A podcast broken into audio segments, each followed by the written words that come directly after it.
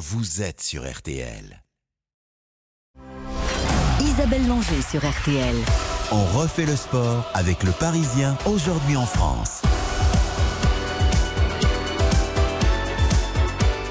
Bonsoir à toutes et à tous. C'est encore une fois une grande soirée de sport que RTL vous propose jusqu'à 23h. À 20h, vous referez la Coupe du Monde avec Eric Silvestro, Xavier Domergue, Johan Rioux et Baptiste Durieux. Mais auparavant, je suis ravie de vous retrouver pour trois quarts d'heure de sport intense. Dans un instant, nous prendrons la direction de Doha où nous attendent nos envoyés spéciaux Philippe Sansfourche et Hugo Hamelin. Nous reviendrons sur la victoire des Bleus hier contre l'Angleterre et nous nous projetterons sur la demi-finale contre le Maroc mercredi à 20h. Ce sera bien évidemment à suivre sur RTL. Dans la seconde partie de l'émission, Pierre Mignoret, le directeur technique national du ski français, sera en ligne avec nous pour faire le point sur le début de saison des sports d'hiver avec une mention spéciale à la biathlète Julia Simon. En fin d'émission, la championne olympique de boxe Estelle Mosley nous expliquera pourquoi elle combat le 22 décembre prochain à Kinshasa au Congo pour la défense de sa ceinture mondiale IBO. Pour m'accompagner ce soir, Clément Dossin de la rédaction chef du service des sports du Parisien aujourd'hui en France, notre partenaire. Bonsoir Clément. Bonsoir Isabelle, bonsoir à tous. Clément, je sais que votre sport de prédilection c'est le rugby. Et eh bien justement, on va commencer, c'est tout chaud. Bonsoir Quentin Vasselin. Bonsoir Isabelle, bonsoir à toutes et à tous. Toulouse débute parfaitement la Champions Cup, ex-Coupe d'Europe. On y va y revenir dans un instant d'ailleurs. Hein. Oui, les Toulousains s'imposent 18-13 contre le Munster en Irlande, un match qui s'est joué sous un épais brouillard. On ne voyait pas grand chose, mais l'essentiel est assuré par les joueurs. à la télévision. par les joueurs d'Igo hein. Mola. Il y a même eu un moment, une petite suspicion d'arrêt de match parce que c'était vraiment compliqué de, de, voir les deux bouts du, les, bouts du terrain.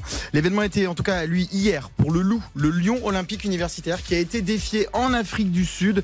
Les Blue Bulls de Pretoria, défaite 42 à 36, un déplacement de 10 000 km pour un match de rugby, euh, Clément Dossin, cette nouvelle formule de la Champions Cup interroge. Oui, à tout le moins, elle interroge. C'est vrai que c'est pas très euh, sobriété énergétique déjà. De, c'est ce genre carbone, elle en prend un sacré. Voilà, l'empreinte carbone en prend un coup. Euh, c'est, compliqué aussi en termes logistiques pour les, équipes au milieu de la saison de faire de longs voyages comme ça, même s'il n'y a pas de décalage horaire, faut le rappeler. Donc ça, c'est le seul petit point positif. Mais c'est juste la conséquence de l'intégration des franchises sud-africaines à une compétition, enfin, à un championnat qui est le championnat, l'ancienne Ligue Celt avec des provinces euh, irlandaises, italiennes. Donc c'était déjà un petit peu compliqué à suivre, mais bon, c'est le rugby, c'est-à-dire qu'on comprend pas grand-chose euh, à, l'évolution de ce sport et de son calendrier. Mais ça va devenir dément parce que on va s'arrêter où? Euh, bah, L'étape d'après, c'est la Coupe du Monde des clubs, qui est un projet, euh, qui est un serpent de mer, qui, qui verra peut-être le jour euh, à, moyen terme. Euh, on, en prend le chemin, mais c'est vrai que là, enfin, comme le disait Antoine Dupont, n'appelons plus ça la Coupe d'Europe. Ce n'est plus une Coupe d'Europe. Ça avait déjà changé de nom. Hein, C'était la Champions Cup, donc on peut, on peut, on peut garder ce, nom-là. C'est un, un, peu marketing, hein, mais clairement, oui, ce n'est plus une Coupe d'Europe à partir du moment où on a des, nations, enfin des, des, franchises sud-africaines qui y participent. Et Clermont aussi joue justement contre une, une équipe sud-africaine, les Victoire des Auvergnats 24 à 14. Et par rapport à ça, les, journalistes de France Télévisions qui diffusent la, compétition euh, ont refusé, eux, d'aller en Afrique du Sud commenter les matchs, justement pour respecter l'empreinte carbone au maximum. Voilà, donc c'est. Ça salué. C'est à saluer. Voilà. Euh, on passe au, cyclisme avec une triste euh, disparition aujourd'hui. On, vient d'apprendre que Walter Beneteau, ancien coureur professionnel, est décédé dans des circonstances encore inconnues à Bali où il était en vacances. Son corps a été retrouvé dans sa chambre d'hôtel sans vie. Âgé de 50 ans, Walter Beneteau avait notamment couru dans l'équipe Bouygues Télécom sous les ordres de Jean-René Bernaudot euh, et participé à sept Tours de France. Dans le reste de l'actualité, Quentin, la France est titrée au championnat d'Europe de cross. Oui, Bastien Augusto, sixième Johan Schrub, 7e et Morad Amdouni, 11e, permettent à la France de conserver son titre par équipe de cross. Le champion d'Europe, lui, euh, est un phénomène. C'est un Norvégien de 22 ans, invaincu dans cette épreuve en junior et en senior. Son nom, Jacob Igebrigtsen. Euh, Cela est un sacré, sacré phénomène. En tous les cas, moi, je voulais parler de Jan Schrub, qui a mis ses études de médecine en pause afin de se consacrer totalement à la course à pied. On rappelle que l'été dernier, il a décroché une médaille de bronze européenne sur 10 000 mètres. L'Alsacien a obtenu du doyen de la fac de faire une césure de deux ans pour valider sa neuvième année de médecine générale. Moi, je dis chapeau parce qu'il veut préparer les Jeux à fond. Et je suis sûr qu'on va reparler de lui à Paris en 2024. Une super illustration du double projet. Comme quoi, c'est possible parfois. Allez, sans plus attendre, on prend la direction de Doha avec un petit retour sur les émotions de la victoire des Bleus hier contre l'Angleterre. Chouameni, peut-être la frappe, la frappe de Chouameni Le but Le but Le but de Chouameni Premier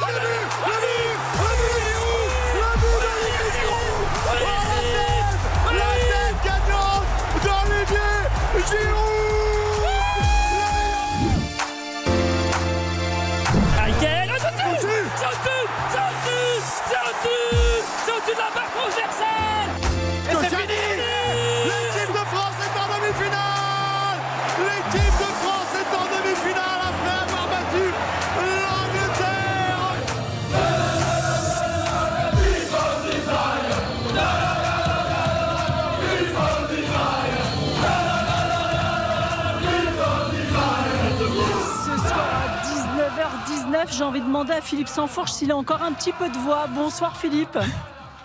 Écoutez, quand j'entends ça, moi je repars. Hein, ça y est, je suis au stade, là, je suis en partie. Alors moi je dois vous dire, hein, c'était un vrai kiff. Perso, mes ongles ont souffert hier soir, mon cœur aussi, mais ce crunch a tenu toutes ses promesses. C'est pas vous aussi, euh, Clément Dossin, qui allait me dire le contraire. On s'est régalé. on s'est régalé. Sorry, good game, ça fait toujours plaisir. Philippe, euh, qu'est-ce qui reste de ce match 24 euh, heures après, dans vos esprits oh, Il reste il reste beaucoup de choses parce que euh, on vient de l'entendre. Il y avait une électricité, un frisson comme on n'en a jamais en fait que seul le sport de, très haut niveau et le sport de nation euh, nous, euh, nous offre. alors c'est vrai que on a on a tout de suite envie de de comparer, de, de parce que ça, ça rappelle, ça réveille des choses en fait à l'intérieur. si on va au plus près, moi, j'ai ressenti à peu près la même émotion que que sur le France-Argentine de 2018. C'est-à-dire parce qu'il y a une immense nation euh, du sport euh, en face, euh, et puis il y a un scénario et il y a quelque chose, il y a un avant et un après dans la compétition. C'est-à-dire que les joueurs ont beau savoir qu'ils ont une force en eux, qu'ils ont cet objectif d'aller au bout. Quand on fait ce type de match, quand on est capable d'aller au au plus profond de soi-même et collectivement pour aller chercher l'énergie pour aller au, bout jusqu'à la victoire. Derrière, ça développe quand même l'idée que l'équipe peut aller au bout et qu'elle a euh, tout le potentiel justement pour se succéder à elle-même. Donc il y a, y a, ça, il y a aussi l'adversaire, euh, la rivalité avec l'Angleterre. Et, là, on va pouvoir très vite parler de rugby et même d'autres sports parce qu'ils ont quasiment inventé tous les sports. Donc à chaque fois qu'on bat l'Angleterre, on a le sentiment d'avoir franchi quelque chose qui était infranchissable. Et là, pour le coup, ça me rappelle plus 2016, avec parce que là c'est l'histoire vraiment du, du, foot français, quand l'équipe de France avait battu l'Allemagne à Marseille, la demi-finale, où on avait l'impression qu'on pourrait jamais battre les Allemands. Et, et, et là, les Anglais, même s'ils ont quasiment rien gagné depuis 20 ans en foot, mais on a toujours l'impression que contre contre l'Angleterre, on nourrit un petit un petit sentiment d'infériorité. Mais ce qui est dingue quand même quand on parle de rivalité, c'est que cette rivalité en foot, elle n'existe pas ou très peu finalement. Il y a énormément d'échanges au niveau des clubs. C'est ils, sont ils sont plus frères. ouais, et puis ils se sont jamais affrontés. C'était la première fois qu'ils s'affrontaient dans un match à, élimination directe d'une grande compétition. Donc il n'y a pas d'historique finalement. C'est pas la rivalité que l'équipe de France de foot peut avoir avec l'Allemagne, avec l'Espagne plus récemment. Ou qu'il y a en rugby avec l'Angleterre. Et, non, pas du tout. Euh, en rugby, oui, on, voilà, c'est c'est on se déteste cordialement, on va dire, depuis, euh, depuis des années et des années. Et, euh, on, ne ressentait pas vraiment ça. Mais ce match-là, c'est vrai qu'il va être un, premier marqueur. Euh, vu la jeune génération anglaise, on, peut supposer qu'on va les rencontrer à nouveau quelques fois dans les prochaines années. On l'espère presque, parce que ça, peut devenir un, classique, quoi. on parle des grands matchs, justement. Philippe, hier, vous avez rencontré Olivier Giroud. Il évoquait justement ce, ce thème-là. à votre micro, on l'écoute. Ah, je dirais que déjà ce soir, ce match me rappelle euh, étrangement le match de la Belgique en 2018, où on menait au score et après on, euh, on s'est tous aidés les uns les autres pour garder ce score. Le principal, c'est encore une fois sur ce genre de match les détails être efficace dans les, dans les deux surfaces, même si bien sûr il y, a, un peu de réussite parce que Kane ne met pas son penalty, mais en tout cas on a montré un, super état d'esprit, une générosité incroyable, tous ensemble, euh, les entrants, les 11 qui ont commencé euh, et même les mecs sur le banc nous, nous poussaient à nous surpasser. Donc voilà, l'état d'esprit euh, me rappelle vraiment celui de 2018. Voilà, j'espère qu'on ira le plus loin possible parce que ce groupe mérite de belles choses. L'esprit de groupe, Clément Dossin, c'est ce qui peut, cette alchimie, c'est ce qui peut faire la différence? Ouais, on sent qu'il y a, enfin, il y a quelque chose, c'est pas nouveau, hein, mais cette équipe de France, en tout cas, elle arrive à, cultiver un état d'esprit, une, espèce de, de, de, force un peu invisible intérieure. Je sais pas si c'est ça qui a éloigné le, le péno de Kane dans les, dans les nuages de, de Doha hier, ou alors si c'est les, je sais pas si vous avez vu cette vidéo, ou si c'est les cours de Johnny Wilkinson. Oui, j'ai vu ça. Qui, euh, qui, il y a quelques années, avait expliqué à, Harry Kane comment tirer un penalty, c'est-à-dire bah, au-dessus de la barre transversale. il a hein, marqué trois points. Voilà, il a marqué trois points, mais qui valent zéro au foot. Donc, euh, mais oui, c'est clair qu'on sent cette, cette équipe de France portée par une espèce de bah, de fluide invisible. On est devenu l'Allemagne en fait, on fait ça. tout le monde. C'est exactement ça. C'est exactement ça. Et, et ça, c'est pas le fait du hasard. Alors, on va pouvoir parler évidemment de, de Deschamps ou des cadres, des hommes qui composent, mais il y a aussi, je pense, dans, dans, dans, dans le fort intérieur de ces sportifs de haut niveau, de ces footballeurs, euh, qui pendant, on, on a tellement, tellement, tellement pendant des années, des décennies, parler de des perdants magnifiques. L'équipe de France, c'était toujours, euh, c'était les souvenirs des, des années platoches. Euh, où, à part l'Euro 84, euh, on passait toujours à ça, mais on, mais on gagnait pas. Ça s'est inversé. Si, si l'équipe de France, et on va croiser les doigts, mm. est en finale dimanche prochain, ça voudra dire que sur les sept dernières finales de Coupe du Monde, l'équipe de France était dans quatre de ces sept finales. Et ça, c'est prodigieux. Cette régularité à très haut niveau, depuis 30 ans, il n'y a pas une seule nation au monde qui est capable de la tenir. Donc ça veut dire que dans les dans, dans, l'esprit des des Chouamini, des euh, des Rabiot, des ou pas Mécano qui arrivent, ils ont grandi avec ça. Ils, ils, se sont construits avec cette idée que l'équipe de France, elle est au sommet. Et ça, c'est vraiment c'est nouveau dans l'histoire contemporaine du du, du du, foot français. Et, et chez les Bleus hier, Philippe, il y avait un homme qui était peut-être plus revanchard que les autres, c'est Hugo Loris, le gardien. Ah bah Hugo Loris, euh, il s'est fait euh, massacrer dans la presse anglaise depuis depuis quatre jours. Alors le jour où il bat le record de, sélection de, de Lilian Thuram. C'est-à-dire que c'est un monument, il est champion du monde en titre, il est capitaine des champions du monde, il est capitaine de Tottenham, le club où joue Harry Kane, qui lui-même doit donner son brassard. Ils sont pas complètement fous à Tottenham. C'est-à-dire que s'il donne le brassard à Hugo Loris, ça veut dire que sa dimension dans l'équipe et dans le vestiaire, elle est euh, supérieure à celle d'Harry Kane. Donc il a été, euh, je pense, touché euh, intérieurement. Il vit là-bas depuis plus de dix ans et ça a contribué à être un moteur supplémentaire au-delà du fait de, de, de, devoir se qualifier pour une demi-finale. D'ailleurs, on va écouter Didier Deschamps, c'était ce midi chez nos confrères de Téléfoot à propos de Hugo Lloris. Je pense qu'il a été certainement touché, je vais pas dire énervé, parce que d'après ce qu'on m'a rapporté en conférence, euh, voilà, les médias anglais euh, le pointaient du, doigt. Hugo maintient son niveau de performance depuis de plus d'une décennie, euh, voilà, et à travers ce qu'il a pu faire hier. Après, c'est toujours la même situation de, de, joueurs. Français qui sont dans un autre championnat, qui côtoient des, partenaires ou des adversaires. Euh, quand on revient, il avait envie de revenir euh, à Londres. Il vaut mieux revenir avec une victoire par rapport au pays euh, contre lequel on joue.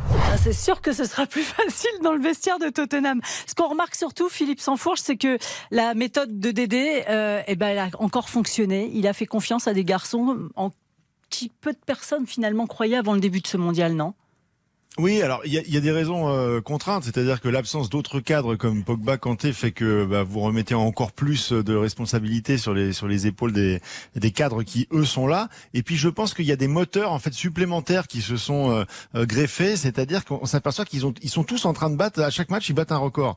Alors il y a effectivement ceux de, de, Loris et de Giroud dont on parle le plus, mais Griezmann il est devenu le, le, premier passeur décisif de, de, de l'histoire de, de l'équipe de France. Mbappé j'en parle pas à chaque match il y a un record de précocité. Donc je pense que toutes ces petites choses personnelles comme ça sont venues se rajouter à la notion euh, primordiale, principale, qui est, la, notion d'équipe. Mais Didier Deschamps, il entretient aussi le fait que personnellement, les mecs aient toujours un objectif et qu'ils soient pas tombés dans la routine du, du champion du monde, en fait, qui n'a juste qu'à défendre quelque chose. Ils vont chercher, ils vont vers quelque chose qu'ils n'avaient pas avant. Ils ont même eu le soutien aujourd'hui de Karim Benzema qui a tweeté Allez les gars, encore deux matchs, on y est presque. Derrière vous, Bamonos. Enfin, on a, envie de dire que Benzema sort du silence depuis son départ de ce groupe. Mais il était temps, non? Oui, enfin. Philippe, on marque une petite pause et puis on parle de l'équipe de France, de ce qu'ils ont fait aujourd'hui, etc. Mais surtout du Maroc aussi. Allez, à tout de suite. RTL, on refait le sport jusqu'à 20h. On refait le sport. Avec le Parisien aujourd'hui en France. Isabelle Langer. C'est historique. Le Maroc est en demi-finale. Il a battu le Portugal. Oh,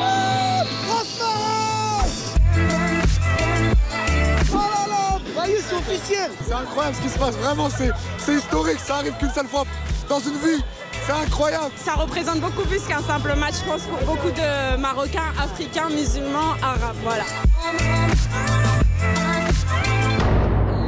supporters marocains heureux hier soir sur les Champs-Élysées des propos recueillis par Pierre Collat. Nous sommes toujours avec nos envoyés spéciaux au Maroc, Philippe Sansfourche et Hugo Hamelin qui nous a rejoint. Bonsoir Hugo. Bonsoir, bonsoir Isa, bonsoir à tous. Vous avez suivi cet exploit majuscule hier contre le Portugal. Vous aussi, vous vous êtes régalé. Exactement. Alors, on entend ses supporters dire que c'est plus qu'un match de football, mais on va s'intéresser footballistiquement à, ce que propose le Maroc parce que c'est quand même euh, incroyable. Troisième victoire dans cette Coupe du Monde 2022. Euh, c'est plus que dans les 16 premiers matchs des Lions de la classe dans l'histoire de cette compétition. Donc, faut vraiment euh, marquer ce, cette, cette performance. Elle est due aux joueurs bien sûr et, euh, et aux coachs aussi. On pense à Vaïd Alilodzi qui euh, quand même a, a conçu un petit peu cette équipe. Et aujourd'hui, Walid Regragui, Regragui qui est, qui est l'entraîneur, le, le, sélectionneur de cette équipe marocaine, qui a 45 ans, qui est né en, à Corbeil-Essonne, en France, qui a, qui a été joueur professionnel en France, qui est ambitieux dans le discours, qui est pragmatique, stratégique dans son jeu, qu'on peut qualifier un petit peu de restrictif. C'est sûr, les Marocains, ils ont gagné 1 à 0 hier, mais voilà, il est, il est, il est vraiment convaincu que le Maroc peut aller encore plus loin et cette demi-finale contre la France pour lui, c'est tout, sauf un hasard. On l'écoute. On a fait ce qu'on ce qu'on voulait faire. On a beaucoup de situations en première mi-temps, on marque, on joue avec du cœur. On n'est peut-être pas la plus belle équipe sur le plan du jeu, mais je pense qu'on est la plus belle équipe au niveau du cœur et de l'envie. Et même tactiquement, ça fera un peu, ça énervera un peu les gens, mais je pense qu'on a posé des problèmes à toutes les grosses équipes. Ils n'ont pas trouvé la faille pour le moment.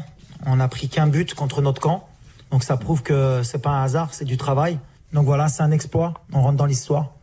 Clément Dossin, ils peuvent euh, réaliser l'exploit mercredi, puisqu'on en discutait hors micro. Bah, Tout le monde pense que euh, l'équipe de France va gagner facilement. Alors, premier point, et ce que dit Regragui est intéressant, c'est un coffre-fort, le Maroc. Ils Mm. ont pris un but contre son camp. Contre leur camp, ouais. Dans cette Coupe du Monde, mais même si on élargit, depuis le début du mandat de Regragui cet été, je crois qu'il a 9 matchs, un but concédé. Donc c'est. Mais il y avait Aguerd, il y avait Mazraoui. Mais effectivement, Saïs. on peut penser, on peut penser. Vous remettrez cet extrait si jamais je me plante que les Français vont ramasser les morts entre guillemets, c'est-à-dire que euh, voilà ils sortent de deux matchs monstrueux, il y a une charge émotionnelle de dingue, physiquement Il y a ils, des blessés, ils sont ils sont blessés, ils sont fatigués et il y a des blessés. Mm. Donc on peut supposer que, que ça va être la marche de trop. Maintenant euh, voilà ils sont portés par un truc euh, qui les dépasse, c'est exceptionnel et, et ouais ça ça, ça ça fout des frissons rien d'en parler tellement c'est beau cette histoire. C'est quand même un boulevard pour la France, qu'on se le dise. Mais attention, parce que mercredi, Hugo, on va s'attendre à une ambiance terrible à Doha, dans les tribunes. La France va jouer à l'extérieur. Ouais, je confirme que la France va jouer à, l'extérieur euh, exactement euh, en quart de finale, en huitième de finale face aux Espagnols, face aux Portugais, qui eux aussi pensaient que ce serait peut-être pas si difficile de passer euh, face face aux Lions de l'Atlas. Et ben, euh, il y avait 80% du, du stade qui était rempli de rouge, les, les drapeaux, les derboukas, les ultras du Raja Casablanca, voilà, qui est un, un des grands clubs marocains. Ils ont fait le déplacement, on les voit en tribune, debout vraiment pour pour animer ces tribunes. Il y a une vraie ferveur qu'accompagne cette équipe du Maroc, qui est soutenue à la fois par euh, les supporters venus du Maroc, par la diaspora européenne, belge, néerlandaise, française, euh, par euh, les Marocains qui habitent ici au Qatar aussi. euh, ils sont plusieurs dizaines de milliers. Et donc il y a des garçons, des filles, des jeunes, des vieux. J'ai rencontré moi deux supportrices à la sortie du stade euh, hier soir. Pour elles, c'était vraiment important de venir. Vous allez voir, il y a un petit euh, un petit périple. C'était fou. Tout le monde criait. C'était, euh, je sais pas comment dire. On a du mal à réaliser. C'était magique. Et comme disent toujours mes potes, on est le joueur 12. Donc sans nous, l'équipe, euh, elle avait besoin de nous. Le Maroc. Comment ça s'est passé? C'était génial, c'était franchement le match à ne pas manquer. Moi j'ai conduit de Dubaï jusqu'à Doha, donc j'ai fait 8 heures de route, je suis arrivée hier, pas de ticket, rien du tout, en freestyle. Et euh, l'ambiance à les tribunes magnifique, franchement euh, incroyable, incroyable. Le Portugal a très bien joué, mais les Marocains ont une défense en, en béton. Exactement. Et le cœur, le cœur. Bono, Bono Superman, homme du match, homme de l'année, homme Vogue, homme Kulchi comme on dit chez nous. Philippe Sansfourche, euh, quand on entend ça, on se dit que les Bleus vont quand même devoir bien se préparer et préserver peut-être aussi un petit peu les organismes parce qu'ils sont quand même un petit peu touchés là. Ah oui, oui, ils sont totalement carbonisés, ça c'est euh, certain. Euh, on l'a vu euh, hier, Didier Deschamps n'a fait rentrer euh, que Kingsley Coman Ouais. euh, en toute fin de, de rencontre, alors qu'il sait pertinemment que, que les joueurs sont, sont, sont dans le dur, hein, sont dans le rouge. On a bien vu les, les fins de rencontre d'Antoine Griezmann ou d'Adrien Rabiot. Euh, ce, ce sont les joueurs qui parcourent le plus de kilomètres depuis le, le- le début de la, de la compétition. Et Mais même tout- Loris hier, je l'ai trouvé marqué physiquement euh, et émotionnellement, je trouve, à la fin du match. Oui, émotionnellement, c'est normal. Hein, c'est ce qu'on disait tout à l'heure. Ça fait partie de ces moments importants dans, dans, dans l'histoire de ces garçons et qu'ils y laissent un peu des plumes, c'est logique. Mais ça, en 24 heures, ils sont régénérés. J'ai envie de dire, ce sont un peu des, des machines de, de, de guerre en termes de compétition. Ils repartent immé- immédiatement. Mais physiquement, euh, on fait pas de miracle. Le corps, quand il souffre, il souffre. Et, et là, euh, c'est pas un hasard si aujourd'hui euh, ils ont été euh, notamment euh, euh, exemptés de, de, de rendez-vous médiatiques. On a on n'a pas euh, mis de conférences de presse en place. Euh, le- L'entraînement a été ultra ultra léger à huis clos et ça a été essentiellement de la récupération. Là, l'idée, c'est vraiment de croiser les doigts pour qu'il n'y ait pas le moindre pépin physique avant la, la demi-finale et on l'espère euh, la finale. Euh, la chance de cette équipe de France, c'est qu'elle n'a pas cumulé, elle n'a pas de, de, suspendu pour la demi-finale. Et vous savez qu'il y a cette règle à, à, partir de, de la fin des quarts de finale où on remet les compteurs à zéro. Mmh. Et donc, si l'un d'eux prend un carton en demi-finale, euh, eh bien, ne viendra pas s'additionner un, un, un carton reçu éventuellement en quart ou en huitième qui aurait privé l'un de ses joueurs de finale. Mercredi 20h avec le président Macron. Oui, le président Emmanuel Macron qui effectivement euh, sera là. Il l'avait promis que en cas de demi-finale, il, il viendrait. Euh, et alors, il sera de, de, retour avec la ministre des Sports, Amélie Oudéa Castera, euh, qui, a, alors qu'il est en train de, de, préparer ses petites affaires pour pour rentrer à Paris. Ça veut donc dire qu'en l'espace de quatre jours, elle aura fait euh, deux allers-retours, c'est-à-dire 22 000 kilomètres pour faire euh, Paris, Doha, Doha, Paris, Paris, Doha, Doha, Paris. Euh, oui, oui, oui. Donc ça, ça, ça, fait un peu sourire quand on se souvient des, des, mmh. des, polémiques sur le char à voile. c'est sûr qu'il y avait peut-être moyen quand même d'organiser un, un, déplacement. Elle a rencontré beaucoup d'associations, de, de, de, collectifs, de représentants pour la défense des, des droits des, des travailleurs ou, ou, des femmes ou des associations LGBT. Du gouvernement Donc, aussi, Qatari. Voilà, c'était très politisé. Euh, Mais on peut quand même saluer son geste hier avec son pull aux bandes arc-en-ciel. Alors certains le saluent, d'autres euh, trouvent que c'était une provocation et le fait de, d'instiller de, de, la politique dans un moment euh, sportif et surtout d'accentuer un Elle peu la guéguerre. Avec Il y a eu avec... beaucoup de ministres étrangères qui l'ont fait aussi. Oui, mais euh, n'oublions pas que la Fédération française de football avait pris et les joueurs avaient pris une position très claire en ne portant pas ce, ce brassard, en se ralliant à la position de la FIFA et en préférant euh, euh, travailler au, sein de, collectifs sans se renier. On a entendu notamment Antoine Griezmann qui a toujours été impliqué dans, ces questions-là. Donc là, le fait de venir avec ce, maillot, euh, avec ce, pull aux couleurs arc-en-ciel dans le vestiaire et finalement euh, d'aller à, l'encontre de ce que les, joueurs et la fédération avaient décidé, c'est aussi une petite provocation. Il faut pas se, se, mentir dans la guerre interne qui existe avec en ce Noël moment entre le président de la fédération et la ministre. Donc tout ça. Elle-même avait dit aux joueurs sentez-vous libre hein, avant de partir au, au, Qatar. Elle leur avait dit à Clairefontaine sentez-vous libre de vos propos, de, de vos opinions. Rappelons aussi qu'il y a une enquête interne, un audit en ce moment mené par le ministère de, des Sports à la Fédération française de foot. Donc il y a un vrai conflit. Il y aura un épilogue. Pour ne pas trahir de secret, les joueurs attendent avec plaisir le président de la République qui a toujours été oui. à leur côté et qui a toujours manifesté. Euh, ils ont plutôt le sentiment que les, les ministres des Sports, ça leur rappelle d'autres par le passé, euh, se font un nom auprès du grand public à ces moments-là euh, pour exister politiquement. Roxana Maracineanu notamment euh, avait beaucoup utilisé le football pour exister politiquement en effet. Merci beaucoup Philippe Sansfourche, merci Hugo Hamelin, euh, récupérez merci bien hein, parce que ça va encore chauffer d'ici 2-3 jours. On vous retrouve bien sûr dans quelques minutes aussi pour on refait la Coupe du Monde à partir de 20h avec la joyeuse équipe emmenée par Eric Silvestro, invité à 21h Hervé Renard, l'entraîneur électionneur qui sera avec eux ainsi que Claude Leroy je crois. Allez pour refermer cette page, moi j'avais envie qu'on écoute l'hymne des Bleus de, sur ce monde Freed from Desire, mais dans sa version acoustique parce que j'aime beaucoup. Allez. Freed from desire, mind and senses purified, freed from desire, mind and senses purified. Allez, après la pub, nous changerons de climat pour faire un point sur les différentes coupes du monde des sports d'hiver avec le DTN du ski français Pierre Migneret. À tout de suite. RTL. On refait le sport. Isabelle Langer sur RTL.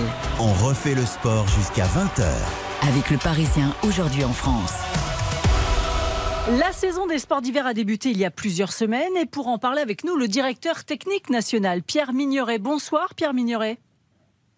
Bonsoir. Nous allons revenir avec vous sur les résultats du week-end, à commencer par le traditionnel critérium de la première neige à Val d'Isère, Quentin Vassin. Oui, joli petit nom pour ces petits skieurs qui ont donc descendu les pentes des Alpes. Et Alexis Pinturo prend une belle cinquième place dans le premier slalom de l'année. Clément Noël a lui enfourché lors de la première manche. Il n'a donc pas participé à la seconde manche. Pas idéal pour lancer la saison du champion olympique de la discipline. On l'écoute au micro d'Eurosport. Clément Noël au micro d'Eurosport? Allez. C'était pas du beau ski, c'était pas, c'était pas fluide comme j'aurais voulu l'être, euh, et donc je suis pas content du ski que j'ai fait. Je pense qu'il y avait des bonnes intentions au départ, puis au fur et à mesure, je voyais que la neige, elle, elle répondait bizarrement. Enfin, en tout cas, j'étais pas hyper à l'aise. Alors du coup, je me suis peut-être un petit peu durci sur le bac. C'est vraiment dommage que ça passe pas sur la première course de la saison. C'est vraiment celle où on veut arriver en bas, se jauger, euh, marquer des points et ensuite euh, ça lance la saison. C'est pas la dynamique espérée parfaite. Content de lui, Clément Noël, euh, Pierre Migneret, hein, aujourd'hui, après être sorti dans cette première manche. hein. Oui, bah c'est sûr que c'est pas la meilleure façon de commencer la saison pour lui. Euh, bon, après, on sait que c'est le premier slalom, c'est toujours euh, difficile de trouver des repères. Donc voilà, bon, ça s'est pas bien passé aujourd'hui, mais euh, d'après l'encadrement, son, son ski est quand même relativement bien posé lors des entraînements. Donc il n'y a pas d'inquiétude majeure à se faire pour l'ensemble de la saison. C'est vrai que c'est une première épreuve, donc euh, bah, il faut se lancer et c'est pas forcément facile de trouver tout de suite ses repères, non? Oui, d'autant plus qu'il y a eu des, des difficultés pour s'entraîner euh, sur, euh, sur tout l'automne et puis euh, des conditions euh, pas si faciles que ça sur, euh, sur la phase de Belvarde aujourd'hui. Donc euh, c'est sûr que pour un premier slalom, euh, il fallait que tout s'empile comme il faut pour, euh, pour commencer et puis ça n'a pas été le cas pour, euh, pour lui aujourd'hui. Quentin? Donc c'est le Norvégien Lucas Braten hein, qui a remporté ce slalom de, de Val d'Isère et Alexis Pinturo donc a pris la cinquième place pour un spécialiste de géant. C'est une belle performance quand même, Mignoret. Oui, bah on sait qu'Alexis est, polyvalent, hein, il peut être euh, très bien dans toutes les disciplines.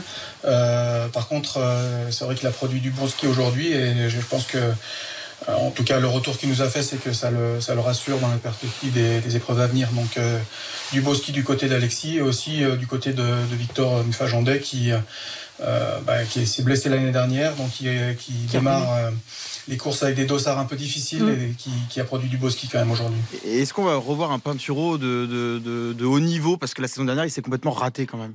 Il a quand même fait troisième la semaine dernière à Beaver Creek en Super G. hein.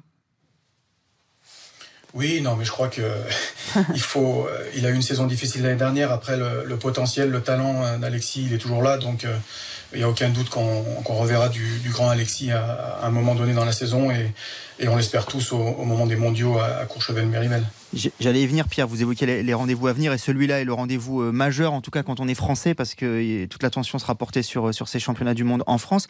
Est-ce qu'on a le droit d'être optimiste là, à deux mois de, de ces mondiaux? Quelles sont les, bah, les raisons d'y croire?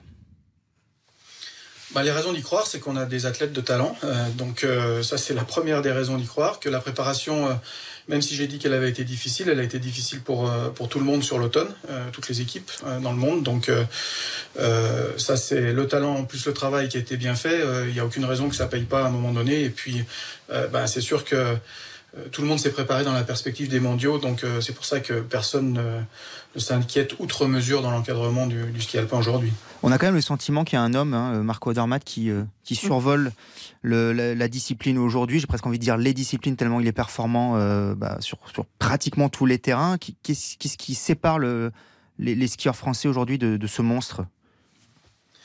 Bah, je pense que c'est pas, ça sépare surtout euh, l'ensemble du, du, du circuit euh, des autres athlètes de la Coupe du Monde euh, de, de Odermatt. Aujourd'hui, il est vraiment au-dessus du lot. Euh, bon, après, ça reste des disciplines où euh, il y a une dimension euh, très technique et très mentale aussi. Donc, on ne sait jamais, la machine peut se dérégler. Mais c'est sûr qu'aujourd'hui, il est vraiment au-dessus de tout le monde sur, sur ses disciplines favorites. Et ça ne veut pas dire qu'il n'est pas prenable, mais c'est vrai que ce qu'on a vu hier en géant, euh, ça, ça, ça impressionne tout le monde, et pas seulement les Français, mais l'ensemble euh, du circuit mondial. Quentin, on va passer au biathlon avec euh, honneur aux dames tout d'abord. Oui, euh, Lou, Jean Monod, Anaïs Chevalier, Boucher, le- Chloé Chevalier, Julia Simon ont remporté le, le relais euh, féminin ce dimanche à Orfilsen en Autriche. 10 sur 10 au tir pour euh, Julia Simon qui a bien aidé, leader du classement général de la Coupe du Monde. La Savoyarde réalise, Pierre Mignoret, un, un début de saison absolument fantastique. Ah ben oui, on parlait de Marco Dormat en, biathlon, en, pardon, en alpin. Donc euh, là, je crois que et on peut s'en réjouir. On a, on a Julia qui est un petit peu dans la même situation en ce moment au niveau du, du biathlon féminin. Euh, donc euh, ben voilà, on la sent libérée. Elle, euh, elle, elle produit euh, son, son, son meilleur niveau actuellement et on espère évidemment que ça va continuer jusqu'à la semaine prochaine au moins et évidemment plus loin dans la saison, mais la semaine prochaine avec pour nous le grand rendez-vous du biathlon en France au Grand Bornand. Mais c'est- quoi le déclic justement pour Julia Simon cette saison? Comment on, comment, on peut expliquer ça? Vous dites elle est libérée, elle est libérée de, physiquement, mentalement? On voit qu'elle est performante au tir comme jamais? ah, c'est des, des, choses qui sont très difficiles à dire, à, analyser, dans un sens comme dans l'autre. D'ailleurs, hein, quand, un, quand un athlète a, a, du mal un petit peu, on, on parle toujours de déclic. Euh, quand, euh, quand ça va bien, euh, on a du mal aussi à savoir pourquoi ça va bien exactement. Mais après, c'est sûr que les bons résultats entraînent les bons résultats, c'est souvent comme ça. Et surtout en biathlon, il y a cette dimension tir. il ne faut pas se poser de questions quand on arrive au pas de tir et quand on est derrière la carabine. Donc on, on, sent bien qu'aujourd'hui, elle est en pleine réussite et on espère que ça va durer. Il y en a un qui n'est pas en grande forme, en revanche, c'est euh, Quentin Fillon-Maillet. Il a pris la quatrième place de la poursuite euh, aujourd'hui. Emilien Jacquelin a fini troisième. C'est Johannes Beu qui a remporté cette course. Quentin Fillon-Maillet, c'est seulement son premier top 5 de l'année. Bon, il y a eu que deux week-ends, certes, mais quand même, il, est passé où notre, notre superstar des JO oui, bah, c'est sûr que l'année dernière, tout, tout réussissait. Euh, bon, euh, après, euh, dire qu'il n'est pas en grande forme, c'est peut-être un petit peu exagéré hein. parce que. oui, tout à fait. Parce qu'il est, il est là, il est en embuscade et, là, il, manque juste un, tout petit peu pour que, pour que ça claque au, au même niveau que l'année dernière. Donc. Là encore une fois, euh, il est présent, comme l'ensemble de l'équipe d'ailleurs, et bon, un petit peu plus de, réussite, se libérer un petit peu, et puis, euh, puis ça, ça, va le faire à, un niveau euh, qu'on va retrouver par rapport à l'année dernière. C'est à peu près clair pour nous aussi. Allez, un dernier mot rapidement. le ski de boss, Perrine Lafont, qui a fait deux podiums ce week-end, et ça, c'est plutôt de bon augure. Pierre Migneret, deux troisième place. Ça la remet en confiance, elle qui avait failli raccrocher après les Jeux de Pékin.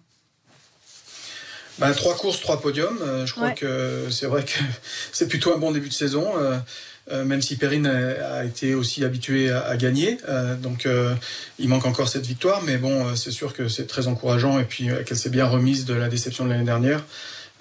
donc bon, c'est très bon augure pour les courses qui arrivent. encore quelques réglages et puis là aussi, ça devrait le faire pour arriver jusqu'à sur la plus haute marge du podium. Merci beaucoup, Pierre Migneret, directeur technique national du ski français. On aura l'occasion de se reparler, je pense, dans la saison qui va être très longue et très riche pour cette équipe de France. Merci beaucoup. On l'espère, merci. Vous écoutez RTL, il est 19h50. Une courte pause et puis nous prenons la direction d'Abu Dhabi où nous attend Estelle Mosley. À tout de suite.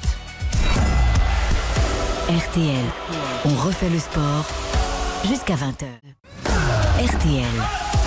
On refait le sport avec le Parisien aujourd'hui en France. Dernière invitée de ce dimanche, une championne olympique de boxe, la seule française d'ailleurs à avoir décroché une médaille d'or au JO. Elle défendra dans quelques jours sa ceinture mondiale IBO. Bonsoir Estelle Mosley. Bonsoir. Vous êtes en direct d'Abu Dhabi aux Émirats Arabes Unis. Euh, si je vous ai convié ce soir, Estelle, c'est surtout parce que votre prochain combat n'a pas lieu n'importe où. C'est le 22 décembre à Kinshasa au Congo. Euh, pourquoi à Kinshasa au Congo? Racontez-nous. Bah, eh bien, euh, c'est euh, un souhait que j'avais depuis très longtemps, puisque c'est euh, c'est un pays pour lequel je suis originaire. Mon papa est, né là-bas. Et j'ai eu l'occasion d'y retourner il y a quelques semaines maintenant pour la journée internationale de la boxe. Et, et de, de, de, de, reparler à nouveau aux différents dirigeants de la boxe sur le, sur le pays. Et puis, euh, ils étaient vraiment enthousiastes pour me faire boxer là-bas. Donc, euh, ça, c'est les choses se sont faites. Et puis, j'ai dit, euh, c'est parti, en fait. Hein, c'est tout. Hein, c'est aussi simple que ça. Kinshasa, pour les amoureux de la boxe, ah, c'est surtout un combat mémorable. Ali Forman, donc c'est forcément quelque chose qui, qui parle aux. tous. Voilà, on n'était pas nés pour la plupart, mais. mais 30 octobre quelque... 74. C'est quelque chose qui parle, non, j'imagine, Estelle c'est ouais, c'est quelque chose qui parle. Ça me tenait à cœur de le faire. C'est bah, c'est un pays de, de, de boxe. Hein. Il y a eu un très très grand combat là-bas. Euh, je pense que c'était important pour moi de, faire ce combat et puis euh, de remettre euh, la boxe sur, ce, sur cette ville, sur cette grande ville qui est le, Kinshasa. Je pense que c'est le, début de quelque chose, puisque là, je pense que ça sera un premier combat avant potentiellement un, un plus gros événement d'ici l'année prochaine. Alors vous allez défier Anisha Bachel, je ne sais pas si on le prononce comme ça, la boxeuse du Malawi. Euh, c'est 11 euh, victoires, dont 10 avant la limite, 8 défaites, elle a 25 ans. Euh, voilà, ça se situe où à peu près par rapport à, votre niveau? C'est Vous êtes plus forte, ça va être facile ou il va falloir batailler? Parce que vous n'avez pas combattu depuis le 18 mars. C'est compliqué de monter des réunions c'est c'est compliqué de, de- quand on est deuxième mondial, ça devient de plus en plus compliqué. C'est surtout ça en fait. C'est vrai que hum, c'est beaucoup de calculs dans la boxe professionnelle. euh, c'est- toujours euh, ce qui complique beaucoup les choses.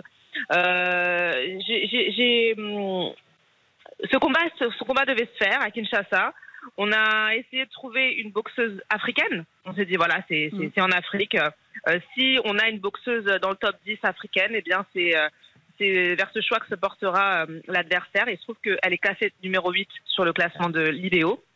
Donc ça tombait très bien. Le combat a été accepté tout de suite. Donc c'est une boxeuse qui a de l'expérience. Et, euh, c'est vrai que c'est pas quelque chose de, de, voilà, il n'y a pas énormément de, filles avec de l'expérience sur le continent. Donc, euh, on a sauté sur l'occasion. Ça fera un bon combat. Ça fera quelque chose d'assez équilibré. Euh, je pense quand même être euh, devant hein, sur, euh, sur le palmarès quand même. Euh, mais euh, ça resterait quelque chose d'équilibré. On voulait vraiment pas. Et de toute façon, on ne peut pas parce que c'est une défense de, ceint- de ceinture mondiale. Donc, on ne peut pas prendre quelqu'un qui, qui est mal classé. Quentin? Quelle est la, la place du, de la boxe féminine euh, au Congo? Est-ce que ça c'est médiatisé? Est-ce que ça intéresse les gens? Vous vous attendez à voir euh, ça le comble? Comment, comment vous appréhendez la chose? La boxe est, oui, oui, la boxe intéresse parce que bah, depuis ce fameux combat, la boxe intéresse énormément. Euh, Il y a un gros développement encore à faire euh, sur euh, sur le pays euh, par rapport à la pratique sportive, par rapport à la pratique de ce sport. Euh, moi, j'ai eu l'occasion de venir au Congo et, et d'aller dans les salles euh, de boxe, euh, au- autant sur la capitale que euh, que euh, sur des villes plus petites, et, euh, et on manque cruellement de moyens. Donc c'est pour ça que pour moi c'est important de partir là-bas et de boxer pour montrer quelque part la voie aux boxeurs de manière générale, mais aux femmes aussi, beaucoup, parce qu'il y a des femmes qui ont envie de boxer, il y a des femmes qui pratiquent, mais, euh, mais ça manque de moyens et ça manque d'exemples aussi quelque part. Et Estelle, quand, quand, on parle, quand on dit Estelle Mosley, on pense euh, Jeux Olympiques, on pense médaille d'or. Il y a des Jeux Olympiques en France dans, dans un an et demi. J'ai j'ai cru euh, lire chez nos confrères de l'équipe que c'était un, un objectif majeur, non? C'est un objectif majeur, complètement. Les Jeux Olympiques, euh, ça devient l'objectif, très clairement. Euh, limite euh, prioritaire par rapport à, ma carrière professionnelle maintenant, puisqu'on est maintenant uniquement à un an et demi, ça passe super vite. Donc, dès l'année prochaine, je vais participer aux qualifications françaises de sélection pour, pour, pour la suite, pour les Jeux Olympiques.